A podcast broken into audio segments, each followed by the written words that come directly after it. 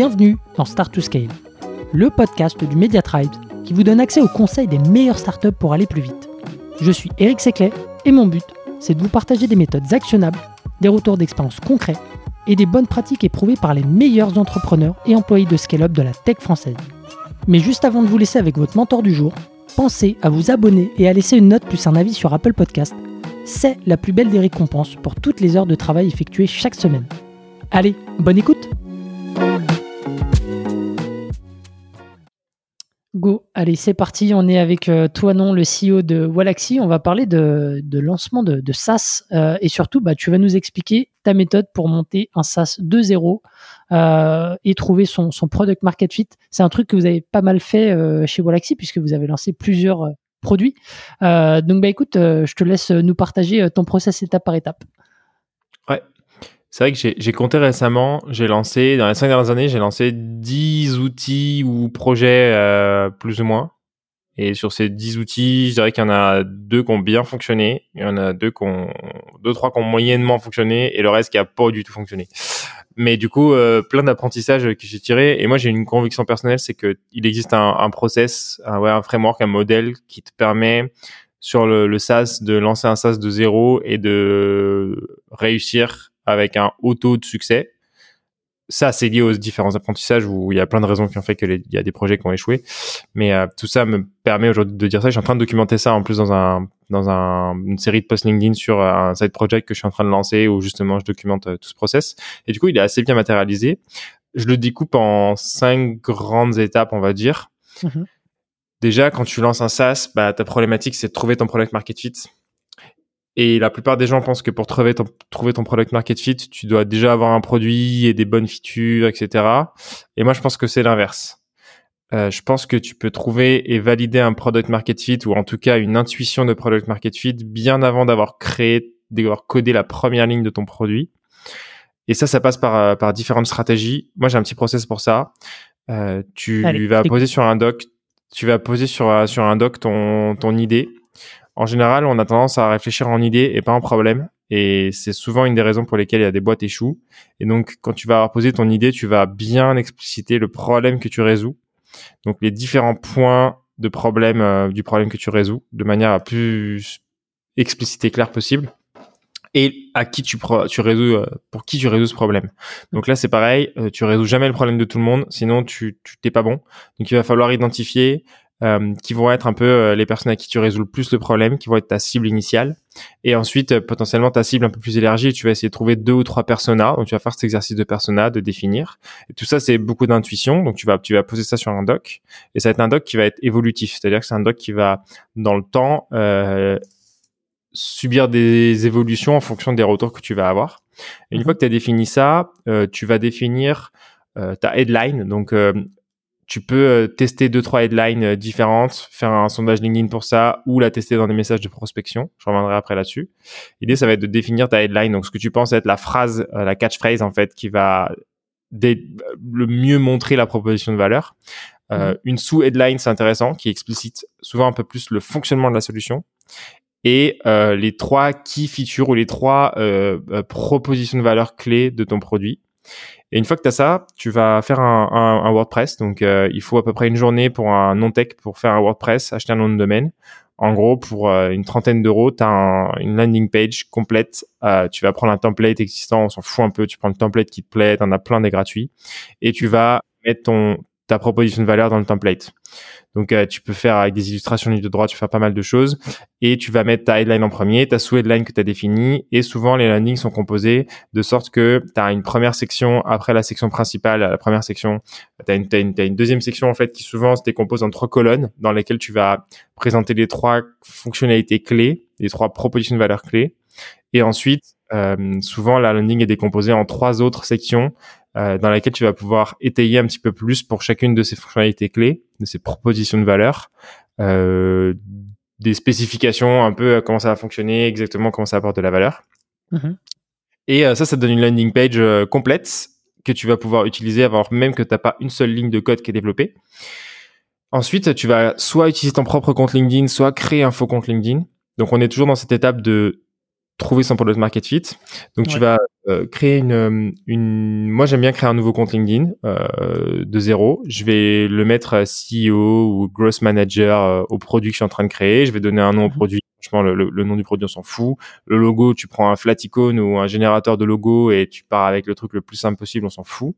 Mhm. Et euh, tu vas euh, créer son profil et sur son profil tu vas mettre en titre euh, contactez-moi pour rejoindre la bêta de machin Hmm. une, une bannière euh, qui explicite un petit peu, qui reprend la headline et qui explicite la, proposition de valeur avec un truc un peu graphique, un peu sympa. Voilà, tu complètes le profil, une fausse expérience pro avant, une ou deux, une fausse expérience euh, universitaire, etc. Et ça y est, t'as un profil complet qui est prêt à être utilisé pour accueillir tes bêta-testeurs. Et sur tous les appels à l'action de ta landing, tu vas mettre rejoindre la bêta ou la bêta privée ou la bêta gratuite et tu vas mettre le lien du profil LinkedIn. Là, ça y est, tu as ton, t'as ton premier funnel euh, pour tester ton product market fit et tu vas pouvoir commencer à aller chercher des gens. Là, très simple, tu peux créer du contenu. Si, tu- si je devais relancer un business aujourd'hui, je conseillerais à n'importe qui qui a pas encore d'idée de créer une audience. C'est-à-dire que si tu Mhm. pas encore ton idée, tu crées une audience. Ça, c'est vraiment quelque chose qui est intéressant. Tu prends un canal et une thématique qui te plaise et tu vas créer du contenu sur le sujet et ça va te créer une audience de gens qui ont des problématiques avec qui tu vas pouvoir interagir. Ça va être la meilleure source de feedback. Mais souvent, t'as pas ça quand tu te lances. Donc, tu vas, euh, euh, là, je parle vraiment spécifique sur du SaaS B2B. Tu vas créer euh, une campagne de prospection. Soit tu le fais à la main, soit tu utilises un outil d'automatisation. Donc là, je peux, je peux faire ma petite pub, mais avec la version gratuite de Walaxy, tu peux déjà faire des trucs assez cool pour ça. Et là, moi, en général, je vais utiliser ces, ces navigateurs ou une recherche standard LinkedIn et je vais aller chercher les gens que j'ai identifiés dans mon doc comme étant ma cible. Je vais chercher à les identifier le plus précisément possible. Des fois, je vais commencer plutôt par les juniors que les seniors qui sont moins sollicités, plus réceptifs et qui vont permettre de tester des messages. Mhm. Et là, je vais essayer de définir trois types de campagnes, deux, trois campagnes différentes, ouais, avec des messages un petit peu euh, différents, des propositions de valeur un petit peu différentes. Et je vais aller contacter euh, cette audience. Donc, euh, normalement, entre 500 et 1000 personnes, tu as un échantillon qui est assez, euh, assez balèze pour tester ton truc. Donc, Mhm. tu peux faire voilà, 1000 personnes, trois campagnes de 300 personnes et tu lances ton truc euh, et tu commences à les contacter, tu prends les retours. Et avec ça, tu vas avoir des interactions avec les gens, avec ta cible et ça va te permettre d'itérer. Et tu vas pouvoir assez vite sentir si tu as un product market fit ou pas parce que euh, tu as un certain nombre d'indicateurs que, que moi je relève qui sont clés pour euh, identifier si tu as un futur, un futur product market fit. Mhm. Évidemment, ça va être ton taux de réponse. Évidemment, ça va être ton taux de gens qui viennent s'inscrire à la bêta. Donc, ils reviennent vers toi en disant Ah ouais, la bêta m'intéresse, que tu peux m'inscrire. Et après, tu vas avoir des, des petits éléments clés. Euh, deux éléments qui indiquent un fort product market fit. Élément 1, les gens sont, t'ont dit qu'ils étaient intéressés par la bêta et quelques jours, quelques semaines après, alors que la bêta est toujours pas sortie, ils reviennent te voir pour te demander quand est-ce que ça sort. C'est-à-dire qu'il y a une certaine impatience, ils t'ont pas oublié, t'es dans un coin de leur tête, donc t'es vraiment en train de résoudre un problème pour eux et ils veulent pas rater la solution qui sort. Donc c'est pas un, ça veut dire que ta solution est pas un nice to have Hmm. et que euh, s'ils l'ont pas, ça change pas leur vie, mais tu rentres dans la catégorie must have qui est, qui est souvent euh, beaucoup plus, qui te permet d'avoir des product market fit beaucoup plus forts. Donc ça, c'est un élément qui est vraiment intéressant. Et le deuxième élément intéressant, c'est d'avoir de la viralité avant même que le produit existe. Donc là, ça va être, t'as contacté en fait pas mal de gens, t'as parlé un peu de ton produit, et il y a des gens que tu connais pas, que t'as pas contacté, qui vont venir vers toi en te disant ouais, j'ai entendu parler de ça, euh, ça m'intéresse de faire partie de la bêta. Là, ça veut dire que tu as un bouche à oreille avant même que le produit existe. Donc, tu as des gens qui, sur la proposition de valeur, trouvent ça tellement sexy qu'ils en parlent autour d'eux. Et ça, c'est vraiment l'élément le plus clé pour, pour identifier un product market fit en amont. Et cette méthodologie-là, en fait, elle te permet de trouver euh, avec une quasi-certitude ton product market fit. Et si euh, au bout de 500 1000 personnes contactées, tu ressens pas ces éléments-là, bah, tu vas devoir ajuster un des paramètres. Tu as quatre paramètres que tu peux ajuster. Le premier, c'est ton problème, le problème que tu résous. Peut-être que tu résous Mhm. pas le bon problème. Euh, le deuxième, c'est la solution. Peut-être que tu as un bon problème, mais la solution, euh, ou du moins la proposition de valeur est pas bonne. Et du coup, c'est Mhm. ton troisième paramètre, ça va être ta proposition de valeur. Est-ce que elle est bien comprise? Est-ce que en fait, tu as la bonne idée de solution, mais la manière avec laquelle tu l'expliques est pas la bonne? Et enfin, ça va être ton, ton, ta cible. Donc, est-ce que en fait, tu résous le bon problème, tu as la bonne solution, le bon message, mais t'as pas la bonne cible? Et donc là, tu vas chercher à itérer sur un des quatre paramètres. En général, il y a un peu d'intuition. Euh, tu vas sentir que les mecs te disent ah non mais moi ça me concerne pas du tout. Bah là, t'es qu'a priori soit tu résous pas le bon problème, soit tu t'adresses pas à la bonne personne. Euh, si les gens euh, euh, te questionnent sur la solution, c'est qu'ils n'ont pas compris la solution. Donc peut-être c'est pas la bonne solution ou peut-être c'est pas le bon message. Et donc tu vas à l'intuition pouvoir itérer sur un des paramètres. Et l'itération sur un des paramètres, tu peux la faire et dans tes campagnes de prospection et dans ta cible, mais aussi dans ta landing où tu vas revoir ton wording pour essayer d'affiner. Et c'est toute cette petite méthodologie là où tu vas faire des itérations jusqu'à trouver un truc où ça y est, tu sens que ça se passe. Et là, tu hmm. peux commencer à développer ton produit. Et le gros intérêt de cette technique, c'est que euh, tu vas discuter avec tes futurs bêta-testeurs sur LinkedIn. Pourquoi mettre un compte LinkedIn par rapport à un formulaire? C'est qu'un formulaire, c'est intéressant, les gens leur sortent email, mais c'est super dur d'entrer en contact avec eux de manière humaine et de discuter. Hmm. Euh, moi, quand je fais ça, euh, tous les mecs qui, qui, veulent rejoindre la bêta, je les questionne. J'ai un message enregistré avec des questions sur ce qu'ils attendent du produit, ce qu'ils ont compris la proposition de valeur, pourquoi ils sont venus jusqu'à s'inscrire à une bêta, etc., qui va te permettre de comprendre de manière beaucoup plus approfondie euh, ce que viennent chercher les gens et est-ce que euh, tu vas pouvoir délivrer la valeur que tu leur as promise, est-ce qu'ils ont compris, est-ce que tu n'es pas mm. complètement à côté de la plaque, etc. Et dans cette phase-là, on n'est pas du tout dans une phase de vente, on est dans une phase de prendre un maximum de feedback. Et, et c'est ça qui va te permettre au moment où tu vas commencer à développer ton produit, de déjà identifier quelles vont être les fonctionnalités clés euh, qui vont délivrer la valeur le plus vite possible. Et une fois que tu as tout ça et que tu as noté tous tes feedbacks, là, tu vas pouvoir te lancer dans le développement du MVP. Et finalement, tout ça, ça va être après que des phases d'itération euh, sur ce premier travail que tu as fait, sur lesquels je vais pas du coup du coup m'étaler, mais en gros, tu vas développer ton produit. Moi, je suis partisan d'arriver à livrer toujours un produit en moins de trois mois. Euh, mhm. C'est peut-être un peu clivant, mais en gros, euh, il faut toujours lancer son produit trop tôt plutôt que trop tard. tu vas commencer à avoir des bêta-testeurs, donc le plus vite possible leur livrer la valeur, en ayant bien identifié justement, en discutant avec eux les fonctionnalités clés une fois que tu as ta bêta, moi je suis partisan des bêtas gratuites parce que ça va ce que j'allais dire. Ouais. Est-ce que, est-ce que, est-ce que, enfin, tu vois, tu parlais de, du product market fit et, et, des fois les gens euh, euh, te disent, bah, en fait, pour le valider, je veux, je veux déjà faire du payant pour être sûr que derrière je me casse pas les dents. Donc toi, toi, c'est le, t'es plutôt. Je sais qu'il y a deux écoles là-dessus. Ouais, je sais qu'il y a deux écoles là-dessus. Moi, je suis partisan de la bêta gratuite pour euh, plein de raisons. Déjà parce que ça va être beaucoup plus facile d'aller chercher des bêta-testeurs. Et au début, il te faut un maximum de volume de feedback. Hmm. Et donc, euh, si tu as trois bêta-testeurs qui payent, c'est bien, mais en termes d'utilisation du produit, tu vas avoir des feedbacks qui sont vachement limités. Et pour aller chercher tes bêta-testeurs euh, en prospection, c'est beaucoup plus facile de demander de l'aide tu as de meilleurs résultats si tu demandes de l'aide que si tu vends un truc. Et donc, si je viens de voir en disant, ouais, salut Eric, euh, voilà, je sors euh, une bêta pour euh, un outil pour gérer ces podcasts. Est-ce que tu voudrais, j'ai besoin de feedback, voilà, la, première version du produit à sortir. Est-ce que tu serais OK pour venir tester l'outil et me faire des feedbacks? T'as pas de raison de dire non, tu peux prendre cinq minutes pour faire ça. Si je viens de mm. voir, je fais, ouais, salut Eric, on vient de sortir une bêta et tout. Est-ce que ça t'intéresserait de venir utiliser l'outil? tu viens sur la landing, c'est payant. Tu fais, bah non, en fait, euh, tu es en train de me dire que c'est une bêta, euh, c'est-à-dire que mon produit, il est certainement cassé, euh, mm. il marche pas, il délivre pas la valeur, et en plus, je dois payer pour ça. Bah non, en fait. Et donc, tu vas te retrouver mm. avec des taux de transformation qui sont bien inférieurs. Et dans ton expérience de prospect, dans un cas, je viens de demander de l'aide, c'est hyper valorisant pour toi. Et dans l'autre cas, je viens essayer absolument de te pousser un produit où je veux tester si tu veux l'acheter ou pas. Et donc, pas du tout la même, la même expérience en tant que prospect. Et je sais qu'après, bah, il y a, y a toujours ce fameux comme truc de bah ouais, mais si les gens ils utilisent le produit en gratuit, puis ils sont pas prêts à payer. Hmm. Moi là-dessus, j'ai un, un, petit tips. Donc ce que je fais en général, c'est que quand je fais la bêta, donc la bêta est gratuite, et assez vite je mets une page pricing. Donc sur la landing, assez vite, je mets une page pricing avec un pricing que je pense être celui que, que je veux délivrer. Et je continue ce truc d'aller chercher des bêta-testeurs, euh, de, de, de, de, prospecter, de faire un peu de contenu pour aller chercher les, les gens sur la, les amener sur la plateforme. Et euh, systématiquement, j'ai un support chat. Et ça, ça me permet de prendre pas mal de feedback. Et à un moment, tu as des gens qui arrivent, qui testent le produit et qui disent je comprends pas où est-ce que je paye. Hmm. Et ça, c'est l'élément clé où tu, tu, comprends que ça y est, les gens sont prêts à payer pour ça. Et il n'y en a pas 10 000, hein, mais quand tu commences à avoir un, deux, deux, trois personnes qui viennent te voir sur le chat, oui, euh, le produit est super et tout, comment je peux prendre l'abonnement? Ah ben non, c'est encore gratuit, il n'y a pas d'abonnement. Ah bon? Ouais, ah ça y est. Tu, tu as un truc qui se passe, tu peux, tu peux passer en payant. Et là, tu peux passer ta version payante et évidemment, tu auras une perte Hmm. Mais en fait, si tu regardes le volume total de bêta-testeurs que tu as pu attirer en gratuit, souvent, euh, post-bêta gratuite, tu vas rester avec plus de clients payants que si tu avais fait payer tes bêta-testeurs. Donc, c'est mon opinion. Je sais qu'il y a deux écoles. C'est pas forcément euh, strict. Moi, je préfère faire comme ça personnellement. Et par le passé, j'ai trouvé ça cool. Surtout si tu fais des outils qui sont des outils euh, en self-service. Ça va être un petit peu différent sur des, des, outils sales où on va être sur des montants plus élevés. Mais quand tu fais un outil euh, assez simple d'utilisation avec une version potentiellement freemium dans le futur et du self-service, c'est-à-dire t'as pas de sales qui te fait une démo, ça va beaucoup mieux marcher d'avoir une bêta gratuite. Et puis les gens qui veulent pas payer resteront sur le modèle freemium, etc. Et, ça va te donner des, taux qui sont intéressants et des utilisateurs qui vont recommander ton produit euh, et qui vont attirer d'autres utilisateurs. Ce qui est plus dur avec une version euh, payante dès le départ de ta bêta. Hmm.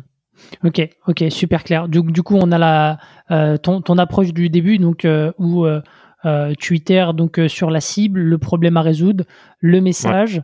Derrière, tu vas chercher les, les users, en tout cas les bêta users, via LinkedIn avec un nouveau compte. tu interagis avec eux, tu leur pousses un max de questions, puis petit à petit tu pivotes vers le payant. Euh, derrière, euh, faut, faut, faut activer les utilisateurs, faut que, faut qu'ils utilisent ton produit. Euh, des fois, des fois, il y a, y a, un drop entre les gens qui s'inscrivent et les gens qui utilisent effectivement, ou alors ils vont l'utiliser un ou deux jours. comment est-ce que tu gères cette partie-là?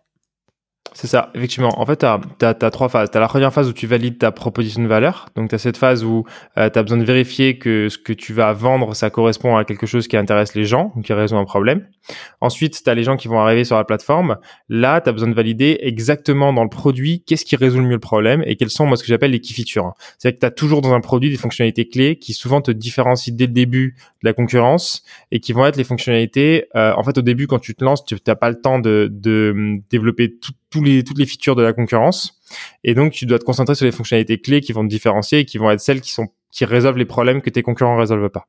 Hmm. Et tu vas, tu vas effectivement les faire et tu vas prendre le feedback, toujours cette notion de feedback avec tes bêta-testeurs sur le support. Et là, tu vas ressentir assez vite quelles sont les fonctionnalités clés. Et là, tu vas rentrer dans cette phase d'activation qui, pour moi, est la phase fondamentale d'un SaaS en, self-service, c'est d'arriver à faire en sorte que les gens voient la valeur. Donc, quand tu as compris où était la valeur de ton produit, tu vas regarder le parcours euh, des utilisateurs qui sont arrivés à la valeur et tu vas faire un travail rétroactif, entre guillemets, pour arriver à euh, les amener le plus vite possible à la valeur. Et là-dessus, j'ai plein d'astuces, mais je pense que c'est trop long pour euh, cet épisode aujourd'hui. Donc, on, on, en fera sûrement un épisode euh, SaaS Club euh, dans le futur où on, on découpera vraiment ce process pour arriver à activer ses utilisateurs et à, les garder sur, sur l'outil. Yes, super, super teasing. Euh, écoute, avec plaisir pour pour en parler dans dans un autre podcast donc dédié au SaaS Club. Euh, Est-ce que peut-être tu as des outils préférés?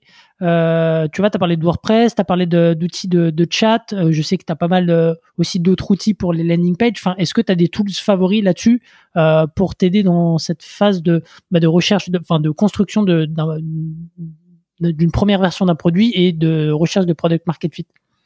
Ouais, alors c'est très dur de, pour moi de développer aujourd'hui un produit sans dev, donc euh, j'ai pas d'outils pour faire du no-code, mais ceux qui maîtrisent, ça peut être une manière de faire un MVP. C'est pas un sujet que je maîtrise, donc j'ai toujours un dev avec moi quand je lance un projet euh, où je suis moi-même le dev, ça m'est arrivé. Mm. Euh, dans les outils que j'aime bien utiliser, effectivement, WordPress te permet de configurer un site sexy, professionnel, en no-code, avec ouais vraiment aucune compétence tech. Donc pour moi, euh, élémentaire pour lancer ta landing en 24 heures. Euh, mm-hmm. toujours aller au plus simple au début. Ou Alexis, bah, pour euh, faire ta, pour tes premières campagnes de prospection, aller chercher du volume sur LinkedIn, je recommande aussi assez efficace. Le modèle gratuit est cool pour te permettre de, de tester ton marché. Mm-hmm un petit, un petit truc dont j'ai pas parlé, moi j'aime bien assez vite faire une, roadmap publique. Donc j'aime bien teaser les fonctionnalités à l'utilisateur parce que tu sais quand mhm. tu lis ta version 1, il manque un plein de trucs et que tu as la vision du produit, tu sais ce que tu veux faire dedans, en tout cas tu sais un certain nombre de choses que tu veux faire et tes utilisateurs ils viennent, ils viennent au support en pensant que tu veux pas les faire et ou en tout cas qu'il n'y a pas pensé. Et donc j'aime bien avoir cette public roadmap pour montrer ce à quoi on a pensé et que les gens soient un peu hypés en disant ok j'arrive sur une version il manque ça mais ils ont prévu de le faire c'est cool je vais rester je vais suivre l'aventure peut-être je vais pas utiliser maintenant mais je vais rester abonné à la newsletter pour être sûr que quand la feature elle sort je vais aller tester etc. Donc j'aime bien et pour ça j'utilise euh, un tool simple qui est pas du tout un tool dédié à ça mais qui est un tool de gestion de projet qui s'appelle Trello et qui te permet euh, pareil sans aucune compétence technique de te faire une petite roadmap publique en présentant un peu les fonctionnalités que tu veux en les organisant de manière temporelle et en permettant aux gens d'upvote et de commenter les cartes et du coup de faire des feedbacks directs sur la roadmap. Ça, c'est assez cool. Et pareil, version gratuite euh, disponible, donc tu peux faire ça à, coût zéro. Et après, pour le chat, nous aujourd'hui, on utilise Intercom, mais je recommanderais vraiment pas Intercom quand tu te lances. Pareil, version freemium avec Crisp qui fait vraiment le taf. Euh, et je pense que c'est élémentaire dès le début d'avoir un chat sur ta landing et sur ton et sur ton produit parce que c'est là que tu vas capter la friction à l'activation, que tu vas capter la friction de la proposition de valeur, que tu vas prendre toutes les questions euh, brutes des utilisateurs et qui vont donner des inputs sur ce qu'ils comprennent, ce qu'ils comprennent pas, ce qu'ils attendent, ce qu'ils attendent pas. Hmm. Donc je dirais que c'est ça ma stack euh, au démarrage. Ok, super. J'ai plus qu'à lancer un SaaS maintenant. Euh, écoute, merci beaucoup. Euh, et si, bah, encore une fois, si le SaaS ça vous parle, euh, bah, je vous, euh, suggère d'aller faire un tour euh, du côté de SaaS Club, un autre podcast là-dessus que j'anime. Merci beaucoup, toi non, c'était super. Et moi, je vous dis à la semaine prochaine pour un nouvel épisode. Ciao. Si vous avez aimé l'épisode, pensez à noter Start Scale 5 étoiles sur Apple Podcast avec un petit commentaire pour nous encourager ou envoyez-nous des étoiles sur Spotify. C'est ce qui nous aide à faire connaître l'émission et nous motive à chercher encore plus d'experts pour vous aider à scaler. À une prochaine pour un nouvel épisode.